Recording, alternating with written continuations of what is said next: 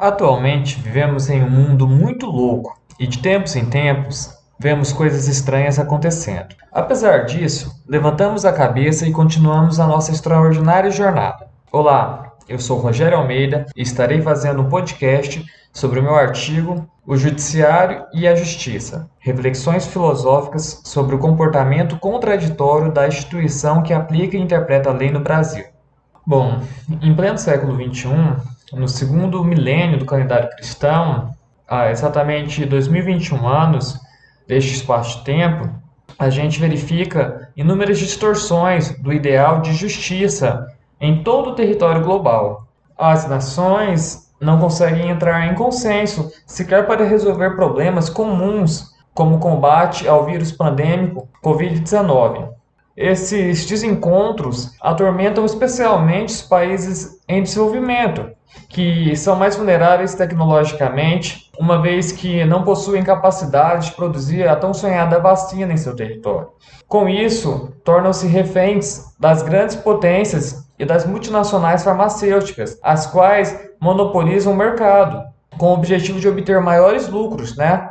Mesmo em meio ao caos mundial, elas pretendem obter o maior lucro fato, é, eu não saberia precisar qual é esse objeto com especificidade, pois é, essa problemática na justiça brasileira é tão densa e complexa que realmente é, é difícil até falar, né? Mas é isso que torna o assunto tão interessante e necessário para ser discutido. Qual é o papel das instituições que promovem a justiça no Brasil? Quais são essas instituições? Quais suas áreas de atuação? Quem os legitimou para isso? São perguntas que a gente tem que se fazer, né? Todas as vezes quando a gente vai falar de lei. Daí a gente pode partir da premissa que os pais fundadores, em 1988, estipulou a tripartição dos poderes, né, no seu artigo 2 estabelecendo a autonomia e independência aos três poderes, Daí se entende a distribuição subsequente das competências de cada um destes poderes. A gente tem um ponto de partida. E esse ponto de partida, em resumo, é o Poder Executivo é o grande gestor e mantenedor da ordem, por meio de seus ministérios e secretarias. O Poder Legislativo é o colegiado responsável por emanar ordens, leis gerais para toda a sociedade e fazer a devida fiscalização destas, né? E por fim, o Poder Judiciário é a boca da lei. É uma figura típica que interpreta e faz a aplicação da lei de acordo com seu sentido real ou pelo menos idealmente, né? Em conflitos protagonizados por pessoas contra pessoas e também por pessoas contra o Estado. Partindo da concepção romântica de que o texto da lei é perfeito, como dizem vários juristas, compaixão, é, que as leis são excelentes, o que é ruim é a aplicação pelo Estado, eu concordo de forma parcial. Eu acredito nessa afirmação. Porém, é improvável existir perfeição em algo que não é eficiente, que não é efetivo. Assim, considerar como perfeito algo ineficiente é uma afirmação errônea, esquizofrênica ou até mesmo estúpida.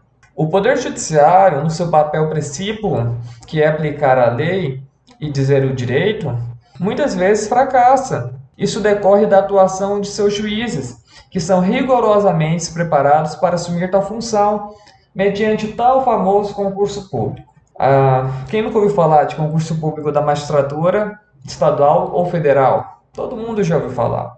O qual o candidato tem uma dedicação absurda para conquistar uma aprovação, Contudo, é insuficiente na manutenção de seus conhecimentos e aprofundamento destes.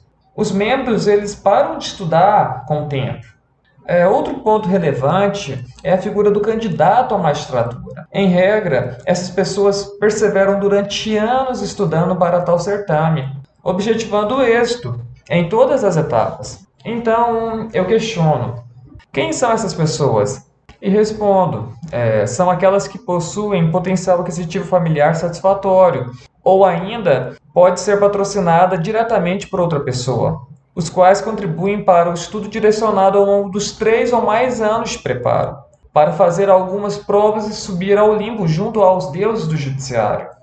Quando me refiro a deuses, é, não é uma afirmação vazia, né? São deuses porque, uma vez agraciados pela aprovação no concurso público de magistrado, é, eles são praticamente intocáveis, inatingíveis, é, nos próprios termos da Constituição Federal. Artigo 95, inciso 1, fala que os magistrados gozam de garantias, da garantia da vitaliciedade, inamovibilidade, irredutibilidade de subsídios, dentre outros, né?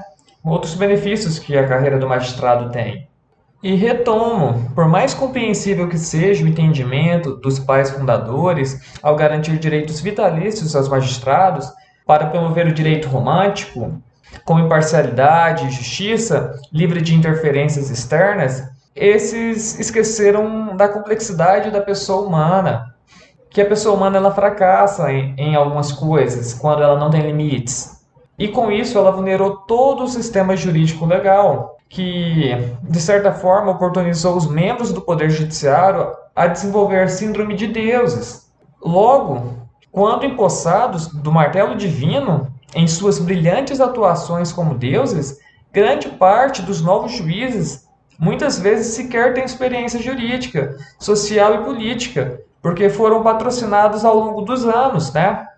Deste modo, eles fracassam na missão de interpretar a lei e aplicá-la, conforme o sentido real e a justiça. E esse não é o momento oportuno para a gente explicar quais as razões que concorrem para isso. Mas é importante dizer que nem sempre é pela ausência de competência técnica, até porque já foi comprovado ao longo dos anos de estudo, né? Mas sim pela falta de empatia, humildade, benevolência, compaixão com as partes objetos de seus processos. Para mais, é, devemos entender que esses juízes julgam pessoas com seu divino malhete, que vivenciaram situações fáticas sequer imaginada por eles. Eu realmente estou falando que eles nunca viveram algo do gênero e estão julgando essas pessoas. Perante esse quadro, a solução seria a criação de julgamentos especializados para determinados grupos de pessoas ou situações fáticas, habilitando somente os juízes que já vivenciaram tal momento, e assim promover com clareza o objetivo da justiça, que é buscar a verdade, a pacificação e o bem-estar social. Esse entendimento se torna cada vez mais forte na doutrina brasileira e na estrangeira, uma vez que no Brasil já encontramos algumas comarcas com várias especializadas em determinados assuntos e até mesmo turmas especializadas de processamento e julgamento no Tribunal Superior de Justiça, no STJ.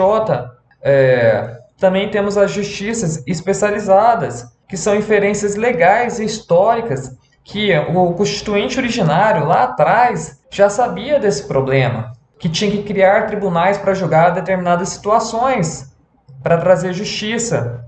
A questão é, por quê? Por qual razão os novos legisladores não continuaram com essa evolução?